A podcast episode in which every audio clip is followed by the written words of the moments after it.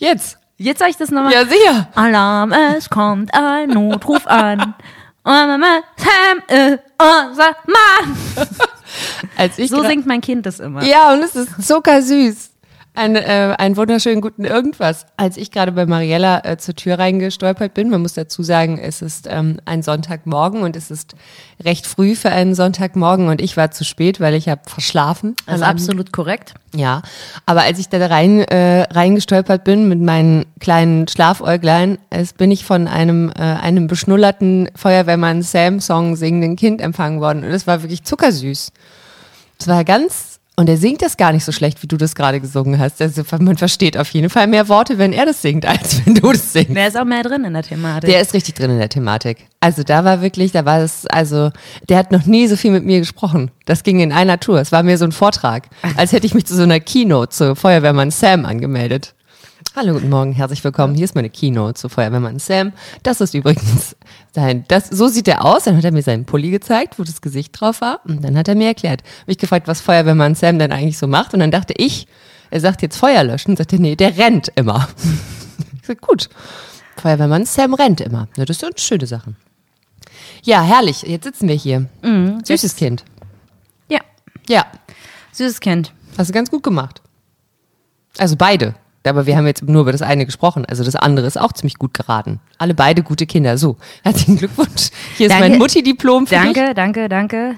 Schauen wir mal, wie so meine Bewertung sein wird, äh, wenn die später in die Psychotherapie gehen. Ah ja, was der Therapeut oder die Therapeutin sagt. Da bin ich auch nochmal gespannt.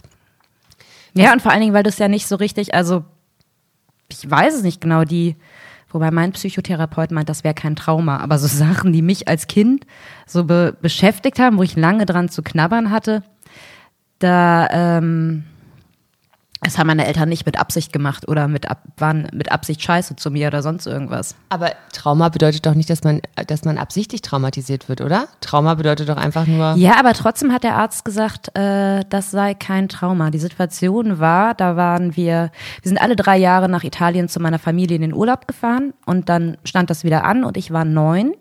Und als wir davor das Mal da waren, da war ich sechs, da waren wir bei meiner Familie am Meer. Dann, als ich neun war, waren wir so eine Dreiviertelstunde mit dem Auto vom Meer entfernt in Samassano in der Stadt. Und ich wollte mit einer Großtante und Großonkel und Großcousinen aufs Feld fahren und Tomaten pflücken, gerne. Das ist schön, wie man Kinderarbeit damals noch als Freizeitaktivität getarnt Die hat. hatte richtig Bock. Die hatten so Tomatenfelder oder haben die noch. Und meine Eltern sind zur Familie ans Meer gefahren. Und ich dachte halt, die sind fünf Minuten entfernt. Und als wir dann vom Tomatenpflücken zurückkamen und meine Eltern noch nicht da waren, bin ich so ein bisschen panisch geworden. Und mein Italienisch war nicht gut genug, um dieses Missverständnis aufzuklären, dass die ja auch noch eine Dreiviertelstunde mit dem Auto gefahren sind, dass sie nicht einfach mal fünf Minuten zum Strand gelaufen sind. Naja, richtig Panik gehabt. Irgendwann waren sie dann wieder da und das hat die Folge davon war, dass ich, wenn ich, als wir wieder zu Hause waren, sobald meine Mutter vor allen Dingen auch nur fünf Minuten zu spät gekommen ist, ich richtig Panik hatte, dass irgendwas passiert ist, dass ich es überhaupt nicht mehr verkraften konnte. Also die Nein. musste immer auf dem Punkt genau da sein, sonst hat sie eine total verstörte Neunjährige irgendwie zu Hause gehabt. Interessant, aber da kann man sich nicht erklären, woran das liegt. Naja, ich glaube einfach an diesen Kontrollverlust, der in dieser Situation war Ah. und dieses äh, Verlorensein und diese Kommunikationsschwierigkeiten, die halt dann auch da waren. Oh ja, das kann ich mir vorstellen. Ja, ich glaube, Aber es ist trotzdem kein Trauma, hat der Psychotherapeut gesagt. Und es war dann ja auch irgendwann vorbei. Aber das meine ich mit, du kannst halt verkacken, ohne dass du da irgendwie mit Absicht böse bist Ja. oder sonst irgendwas aufgrund der Umstände und schon hast du da irgendwie Das befürchte ich auch. mitgegeben. Das befürchte ich auch. Ja, ich glaube ja, so ein bisschen ist es ja auch charakterbildend, rede ich mir immer ein. Irgendwas davon ist bestimmt auch. Aber das, äh, ich finde auch, also ich finde auch dieses, dass man nicht zwischendrin mal gucken kann, wie es wird. Weißt du, wenn du so einen Kuchen backst, dann kannst du mal so reinstechen, mal schauen, ist der schon durch. Aber bei so Kindern weißt du natürlich nicht, was kommt da jetzt bei raus? Ähm, ist das, habe ich da jetzt ich, also, ich glaube ja auch diese, diese, ähm, ich habe, äh, ich habe mal irgendwann, aber das war, glaube ich, eher ein Trauma für mich. Ich habe mal irgendwann, ähm, äh, irgendwann meine Tochter äh, verloren gefühlt auf dem Weg vom Auto zum Kindergarten, was wirklich einfach zehn Meter waren über so eine kleine Straße drüber. Ähm, und dann war der Kindergarten in so einem Innenhof, das heißt, man musste durch so eine Haustür durch. Und die, äh, und ich, wir sind mit dem Auto gekommen und die ist wir sind ausgestiegen und ich noch kurz was aus der Beifahrerseite rausgeholt. Auf jeden Fall war dieses Kind nicht aufzufinden. Und der äh, Kindergarten hatte, ähm, wie viele Kindergärten, so eine Tür, wo die Kinder nicht selbstständig rein und raus können, sondern wo du oben so einen Knopf drücken musst, damit äh, die rein können und raus, damit eben keiner abhanden kommt und keine. Und ähm, und äh, ich habe die nirgendwo gefunden. Die war nicht in diesem Innenhof von diesem Kind. Ich bin durchgedreht. Ich habe, das war so eine, da habe ich das erste Mal so eine so eine Uhr, also eine Angst, die ich noch nie vorher hatte und nie wieder so krass hatte. Ähm, gehabt und habe dann aber auch hinterher gedacht, Gott, das arme Kind, aber dann ist mir eingefallen, meine Tochter hat es tatsächlich, die war im Kindergarten, die ist mit irgendjemandem reingehuscht, alles war cool, ich war am Boden zerstört, ich war mit den Nerven am Ende, ich war kurz davor, freiwillig das Sorgerecht abzugeben, weil ich mir dachte, das kann ja nur schiefgehen, ich werde das Kind wahrscheinlich irgendwann umbringen. Ähm, aus Versehen natürlich. Und, und, ähm, und dann habe ich mich draufgesetzt. Und dann, huch, und dann, oh, da habe ich auch früher. Und dann habe ich irgendwann gedacht, das arme Kind völlig traumatisiert. Und dann fiel mir auf, das Kind war völlig entspannt, weil für das Kind gab es überhaupt gar kein Problem. Ich war vollends traumatisiert von meiner eigenen Fehlleistung als Mutter. Weil man, ähm, weil man einfach, da wurde mir klar, man kann doch viel falsch machen. Ich dachte davor immer so, ach, das wird schon es gibt ja nirgendwo ein Buch, wo drin steht, wie man es macht. Deswegen mache ich es einfach mal. Das wird schon okay werden. Ich habe ja so einen Instinkt in mir, dem folge ich mal. Und da habe ich das erste Mal gedacht, oh fuck, du kannst es verkacken. Das ist natürlich nicht so. Denn die äh, riesengroße Erziehungsbuchabteilung in der Mayerischen. Die wird geschlossen. Ist richtig geheim. Da kommt man nur schwer hin. Nee, ohne Scheiß hat mich irgendwie nie. Es hatte keiner Kinder um mich rum. Ich war die erste. Das heißt, ich habe auch in der Schwangerschaft, ich, es gab das, ich hab, es gab diese ganzen gab das Thema irgendwie nicht. Und dann bin ich da so recht naiv reingestolpert und ich mochte das eigentlich auch. Ich fand es irgendwie ganz nice. Wenn irgendwie was war, habe ich mal geguckt, was ist, was machst du bei so Bauchschmerzen, was so Kümmelzäpfchen, dies, das. Aber ich war da irgendwie so recht entspannt und ich muss sagen, ich laufe auch bis heute noch sehr angstbefreit irgendwie durch dieses Mutterdasein. Ähm, und angstbefreit ist die schöne Ausdrucksweise. Ich glaube, an der einen oder anderen Stelle könnte man auch einfach naiv sagen, Schweine naiv. Und bis jetzt habe ich einfach das Glück, dass ich einfach ein Kind habe, das nicht besonders viel Scheiße gebaut hat bis jetzt und das noch nie großartig in Schwierigkeiten war. Aber nichtsdestotrotz ähm, finde ich eher ist so der Gedanke, ich gucke mich manchmal so um und denke so, ähm, in was für eine Zeit habe ich denn auch dieses Kind reingeboren? Ähm, sind nicht die Bedrohungen, die da sind, jetzt mittlerweile, wo sie in einem Alter ist, wo ich das Gefühl habe, okay, die Grundzüge des menschlichen Miteinanders sind angelegt und vorhanden und werden erfüllt. Aber so perspektivisch, wie lange hatten die noch eine gute Zeit? Also ich hatte, ich hatte, wir waren die 90er Kinder. Wir haben noch kurz gedacht, uns kann keiner was. Die Welt gehört uns. Naja, aber auch nur, wenn du ein deutsches 90er Kind warst. Das ist absolut richtig. Ich, also, ne, aus meinem kleinen, aus meinem kleinen äh, äh, Dorf Kosmos mit einem Tellerrand, der in Stiedorfer Hohen geendet hat, hatte ich in den 90ern eine gute Zeit. So. Das äh, mag auch der Ignoranz des Teenagertums geschuldet gewesen sein und der Tatsache, dass ich es natürlich irgendwie nicht gesehen und nicht erlebt habe. Aber ich habe mich zumindest nicht bedroht gefühlt von irgendwelchen, ich habe das Gefühl, wenn ich mir die, wenn ich mir die, die Jugendlichen äh, angucke, die so bei uns zu Hause ein- und ausgehen und die Themen, die die so beschäftigen, das ist jetzt nicht, dass die in der stetigen Angst leben, aber denen ist eine Bedrohungslage, ähm, vor allen Dingen eine klimatische, auch eine politische, ähm, total bewusst etwas, was mir in dem Alter mit 13, 14, da habe ich keinen Gedanken dran verschwendet. Nee, ich glaube, das ist, äh, das ist tatsächlich auch anders. Also mein Kind, und die ist ja wesentlich jünger als deine Tochter, ähm, die ist auch eher so ein bisschen, also Sie darf natürlich Logo gucken, sie guckt das auch gerne, das ist ihr wichtig und das sind schon so, äh, so ja. Themen, die sie hat. Also ja. so Einschränkungen, aber viel, worüber wir auch viel sprechen, sei es damals damals, auch noch nicht ewig her, aber ähm, als es in der Ukraine noch mal mehr losging, es mhm. ist ja falsch zu sagen, als es losging, mhm. weil das war ja schon ein paar Jahre davor, ähm, sei es Klima, sei es aber jetzt auch AfD, das beschäftigt die schon. Ja, das ist krass. Also das, äh, das finde ich ist auch extrem äh, auffällig bei, bei den, ähm, also erst hat es natürlich angefangen dadurch, dass durch die ähm, Fridays for Future Bewegung und die ähm, und die damit, äh, äh, damit stattfindenden Demos, die auch bei uns in, den, in der Grundschule, beziehungsweise da war meine Tochter schon auf der weiterführenden Schule, ja fester Bestandteil deren, ähm, deren Schulablaufs ist. Und das, die Schule muss man bei uns sagen, also unsere, aber ich sehe das auch bei, bei anderen Freundinnen und Freunden von ihr und deren Schulen. Schulen sind viel aktiver in, in der Einbindung der Jugendlichen in vor allen Dingen in diese Klimaschutz, ähm, äh, Veranstaltungen und Demonstrationen und so. Also allein da. Und ich meine, dann, dann haben die einfach Internet. Dann haben die einfach Internet und einen Zugang. Ähm, und egal, wie viel Zeit sie vielleicht verdaddeln möchten mit äh, Snapchat-Filtern und, ähm, äh, und WhatsApp-Monologen, äh, ähm, kriegen die natürlich trotzdem ganz andere Dinge mit. Und in der Schule, anders als das bei mir der Fall war, wird extrem viel über tagesaktuelles politisches Geschehen gesprochen. Bei uns an der Schule, also bei uns, bei meiner Tochter an der Schule, muss ich sagen, das ist eine Schule, die sich sehr, sehr klar gegen rechts positioniert, ähm, vor allen Dingen auch gegen die AfD, also wirklich ausgesprochen. Ich weiß, dass beim Infoabend, fand ich ganz geil, ehrlich gesagt, beim Infoabend der Direktor ähm, für alle Eltern, die halt Bock hatten, sich diese Schule mal anzugucken, der Direktor irgendwann im Laufe seiner Vorstellungsrunde gesagt hat, ja, ach so übrigens und ne, wir sind eine, eine wir sind eine tolerante, äh, weltoffene ähm, äh, ähm, Schule und ähm, wir möchten also von vornherein sagen, also ähm, für rechtes Gedankengut und auch AfD-Programmatik ist bei uns kein Platz und wer damit ein Problem hat, der kann jetzt gerne gehen. Und ist jemand gegangen? Und es sind vier Leute gegangen, tatsächlich. Es sind vier Leute gegangen. Und ich fand das, ähm, ich fand es in dem Moment, ich fand es gut. Ich finde es in der Bildungsinstitution Institution gut.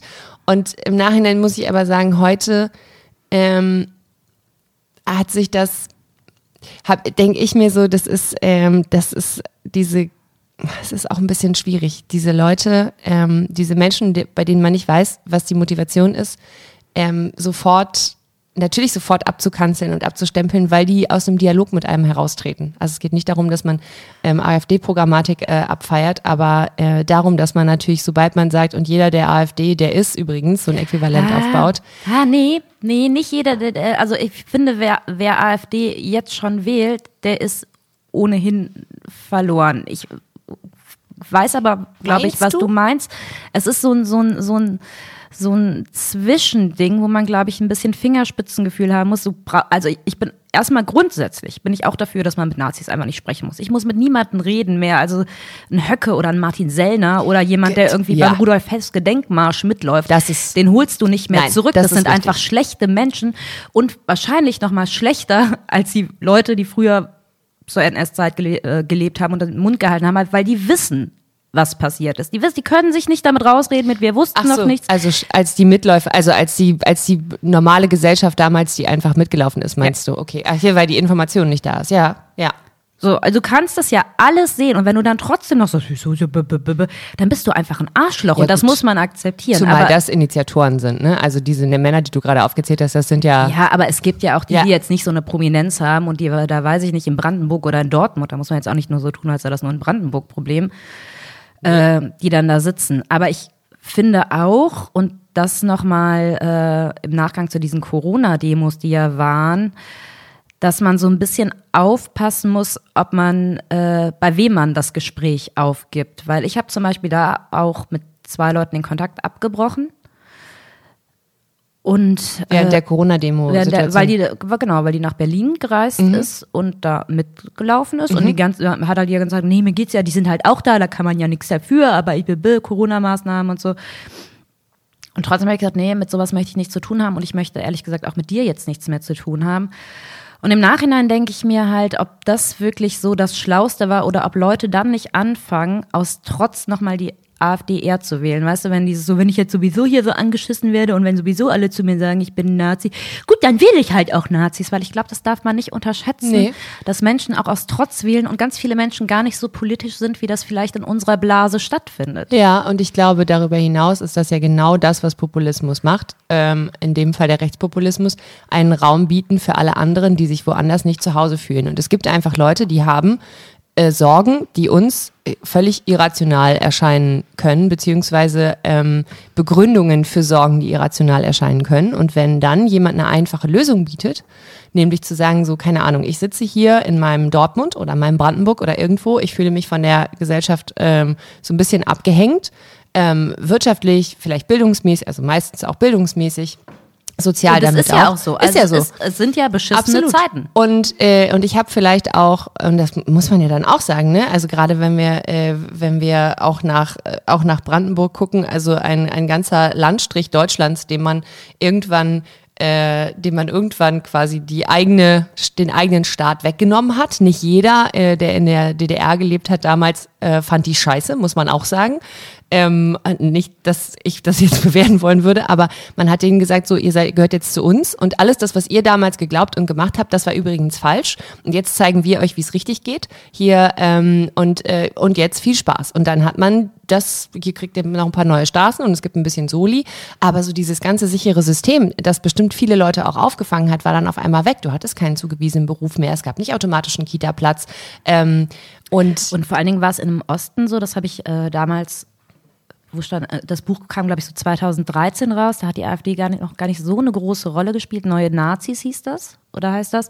Und da war unter anderem, das habe ich gelesen, und eine Sache hat mich schon sehr beschäftigt, weil ich dachte, damit haben die einen Punkt. Die NPD ist zum Beispiel im Osten so stark geworden, weil die so Sachen gemacht haben, wie so Kinderfeste Ja. organisiert mit Hüpfburgen, die haben sich gekümmert, die haben irgendwie Interesse gezeigt an den Leuten. Es ist immer noch überhaupt gar keine Schuld Entschuldigung, die NPD zu wählen, das meine ich damit nicht. Aber das ist so ein bisschen was, wo ich gedacht habe, das würde ich eigentlich eher von der Linken erwarten. Und äh, was macht ihr denn eigentlich? Das ist genau das, was ich meine. Die bieten, die bieten eine Zugehörigkeit.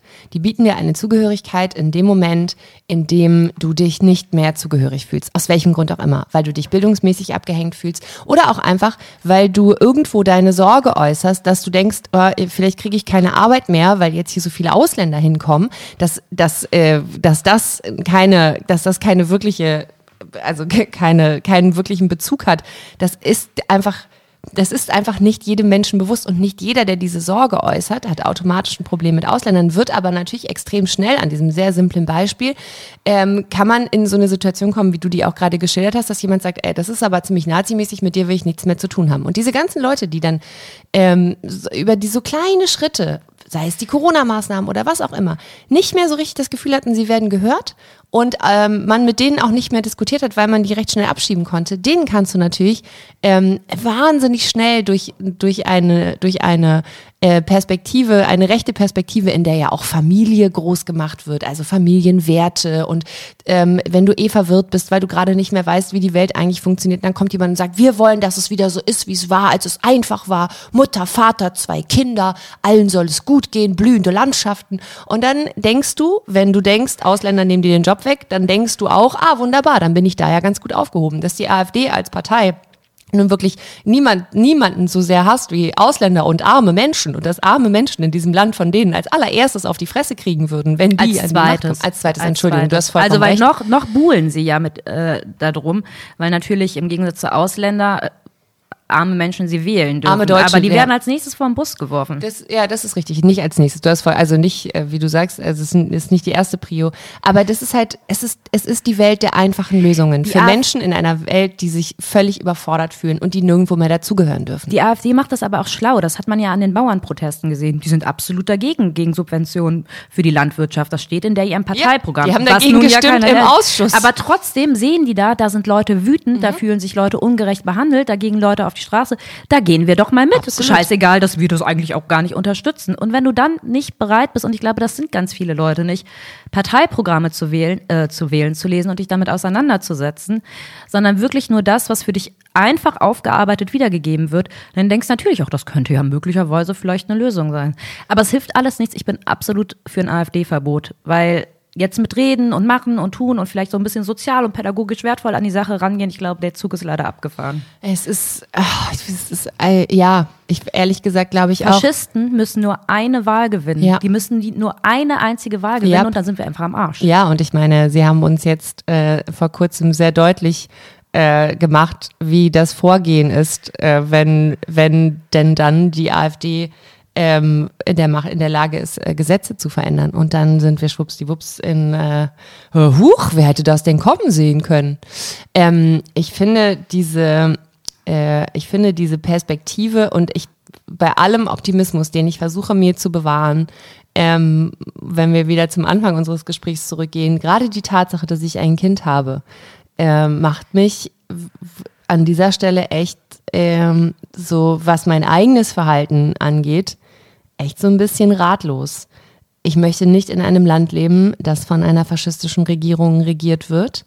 Ähm, und normalerweise würde ich sagen, hätte ich kein Kind, und das kann ich jetzt natürlich easy behaupten, weil ich habe ja eins, äh, dann würde ich im Fall der Fälle äh, alles in meiner Macht Stehende tun, so lange da zu bleiben, wie es irgend geht, um irgendwas dagegen zu tun. Aber mit so einem Kind weiß ich ganz ehrlich nicht, wann für mich der Moment der Sicherheit für mich persönlich und meine Familie wichtiger ist als das Aufbegehren gegen, also äh, Aufbegehren gegen das System. Ist die Liebe und Angst und Sorge um meine Familie größer als der Wunsch, meine Heimat, in der ich mich wohl und zu Hause fühle, aber ich habe nicht so ein krasses Deutschland-Verbundenheitsgefühl, dass ich das Gefühl habe, so hier komme ich her, hier ist meine Identität. Ich kann mich sehr gut, ich kann mir mich sehr gut in anderen Ländern vorstellen, da zu leben, ganz ehrlich. Also für portugiesische Sonne, my thing. So, es gibt leider in Europa nicht mehr so viele Länder, in denen man leben kann, in denen es keine faschistischen ich Regierungen sagen, Also bei mir, weil, angenommen, ich, die, diese Deportationspläne, die würden durchgezogen werden von Leuten mit Migrationshintergrund. Wenn ich denke, Gut, dann würde ich nach Italien kommen, da ist auch recht faschistisch. Das ist auch schön, ja. Also, Italien läuft ja richtig gut. Also, hm. Naja. Und wahrscheinlich würden sie sich auch wahnsinnig freuen, wenn da so eine deutsche Italienerin angedackelt kommt, die, die irgendwie schlecht schlechtes Italienisch spricht. Ja, und schwuppsiwupps ist man äh, in einer Situation, in der, ähm, in die man sich heute noch nicht mal so wirklich reindenken kann, wobei wir ja den äh, aktuell zumindest noch den, den Fall hätten, dass wir mit unserer Staatsbürgerschaft in relativ vielen Ländern einen ähm, eine Willkommen, ein Willkommen empfangen würden. Erstmal, vor allen Dingen innereuropäisch. Aber ich finde das wirklich, ich finde das ein ganz, ganz schwieriges, äh, ganz schwieriges Konstrukt in meinem Kopf, zu sagen, so ich, so ich habe einen Job, der halt in Deutschland liegt. Ich muss ja leider wirklich sagen, ich kann nicht von überall aus arbeiten. Ich kann nicht überall arbeiten. Also ich weiß nicht, wie lange es dauern würde, bis ich mich im portugiesischen Fernsehen so weit etabliert hätte, dass wir, dass wir keine Ahnung, Duell um die Welt, die Nata-Edition oder sowas machen könnten. Aber ich bin ja schon einigermaßen gebunden an dieses, an dieses Land. Also ist mein Plan, ich bin jetzt einfach Millionärin in den nächsten zweieinhalb Jahren und dann ziehe ich nach Costa Rica, habe ich mir überlegt. Dachte ich mir. Da hat es mir immer gut gefallen. Das ist auch noch, das ist relativ nah am Äquator, da ist man vielleicht auch von diesen ganzen Klimaauswirkungen am spätesten betroffen. Und dann hoffe ich einfach, dass, ähm, äh, ja. Dafür muss man aber auch einmal richtig reich werden. Ja, das ist richtig. Das muss ist auch noch mein Problem. Da arbeite ich noch dran. Aber das, äh, ja, ich, äh, ich, wenn ich es geschafft habe, sage ich dir Bescheid, wie es funktioniert. Nee, ich finde das wirklich, ähm, ich finde es perspektivisch, gerade mit Blick auf, da ist irgendwie ein Kind und das, und das hat irgendwie, oh, ich möchte, dass dies, das möchte nicht, oh Gott, in meiner Dystopie möchte ich nicht, dass sie, äh, also in einem, in einem faschistisch regierten Land, Entschuldigung, aber da kannst du ja nicht, kannst ja nicht aufwachsen. Geht ja nicht. Also geht schon, natürlich, aber das, weiß ich nicht. Mir fehlt die Vorstellungskraft. Mir fehlt die Vorstellungskraft, aber das ist tatsächlich ein Szenario, ähm, das mich sehr, das beschäftigt mich schon sehr, weil ich keine. Und es ist vor allen Dingen auch, es kommt ja immer wieder, weiß ich nicht, wann war dieses Thilo Mitschke-Interview? Das ist ja schon drei Jahre her, wo der da irgendwie irgendwelche AfD-Telefonate mitgeführt wo es auf jeden ja, Fall darum ging, je schlechter es Deutschland geht, desto besser geht es der AfD. Ja. Und dann ist immer die Empörung groß und hör, da muss dann was gehen, aber es passiert ja nicht. Ja. Und die Zahlen, die Wählerzahlen gehen immer weiter nach oben. Ja.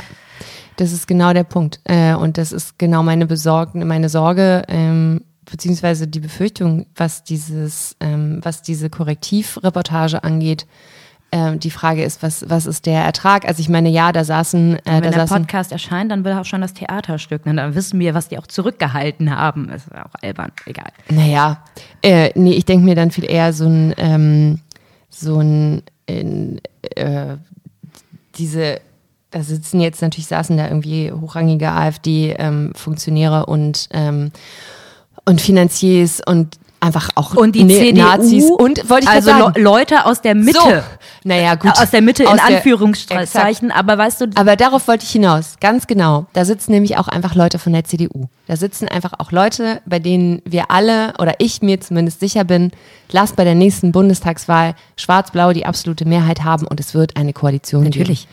Ohne auch nur mit der Wimper zu zucken. Da wird niemand wird sich da zurückhalten. Trotz aller komischer, kleiner, verbaler ähm, äh, Beschwichtigungs- und, äh, und Abgrenzungsversuche von irgendwelchen Markus Söders dieser Welt. Ähm, aber das, das ist meine, das ist, das, da bin ich felsenfest von überzeugt. Und da laufen wir rein. Und da frage ich mich, wie viele Korrektivreportagen, wie viele Zahlen, Fotos, Namen. Ich meine, eine, eine AfD-Bundesspitze, die sich äh, hinstellt und sagt, die Einzelmeinungen aus diesem Vorfall, den Korrektiv ähm, recherchiert hat, die, äh, die sind nicht Anlass dazu, die Parteiprogrammatik zu verändern. Das wird einfach so gesagt. Ich meine, die haben es geschafft, innerhalb der letzten fünf, sechs Jahre die Grenze des Sagbaren innerhalb der Gesellschaft, in der Welt, in der alle stehen, was darf man denn heute überhaupt noch sagen? Man darf so viel sagen wie noch nie. Wenn du hörst, worüber gesprochen wird, dann haben die es geschafft, die Grenze des Aussprechbaren so weit zu verschieben. Da wären wir vor zehn Jahren, hätten wir die Hände über dem Kopf zusammengestanden und gesagt, du kannst doch nicht Ja, wobei auch das ist so ein bisschen, früher war alles besser, das stimmt ja auch nicht. Ich Da- sage Deutschland, wo- nee, nee, weiß ich, aber Deutschland wurde nie entnazifiziert. Es saßen von Anfang an wieder Leute im Bundestag, die auch bei der NSDAP schon Mitglieder waren. Also es ist, so, da wurde nie richtig aufgeräumt und aufgearbeitet. Nee. Da hat man einfach, weil, also weil der eine, der wusste das nicht. Verstehst du? Der war zwar dabei, aber der hatte da an dem Tag, als das besprochen wurde, hatte der frei. Und äh, dann beim anderen Tag, da hatte der was auf dem Ohr und danach, das ist ja vollkommen recht. Und gerade, gerade im großen Geld, also ich meine, gerade in der großen Wirtschaft sitzt einfach noch ganz viel altes, ähm, altes äh, Gedankengut. Also muss man ja einfach sagen. Klar, so langsam stirbt es aus, aber äh, Oh, ich glaube, es wächst auch wieder nach. ich wollte gerade sagen, aber ich glaube, es wurde, es wurde äh, schön weitergereicht. So, das ist doch mal eine gute Laune-Folge geworden, Mariella. Also AfD verbieten ist nicht die letzte Lösung, um Rechtsextremismus zu besiegen. Das ist auf gar keinen Fall. Aber es ist auf jeden Fall eine Sache, die so ein bisschen Zeit schafft, weil wie gesagt, Ja, wenn die die Mehrheit gewinnen, dann sind wir einfach alle am Arsch. das ist So. richtig. Das sehe ich äh, ähnlich. Hm. So, Aber ich glaube leider, es wird nicht passieren, ehrlich gesagt. ich befürchte es ehrlich gesagt auch nicht. Außer, naja, ich, ähm, ja, ich hätte mal auf meinen Wunschzettel in den Rauhnächten schreiben sollen. Ich egoistisches Schwein. Habe ich natürlich mal wieder nur an mich gedacht. Gut, mit diesen warmen Worten enden wir diese Folge. Wir wünschen euch einen wunderschönen Rest, Tag, Abend, Nacht und äh, hören uns nächste Woche. Tschüss. Tschüss.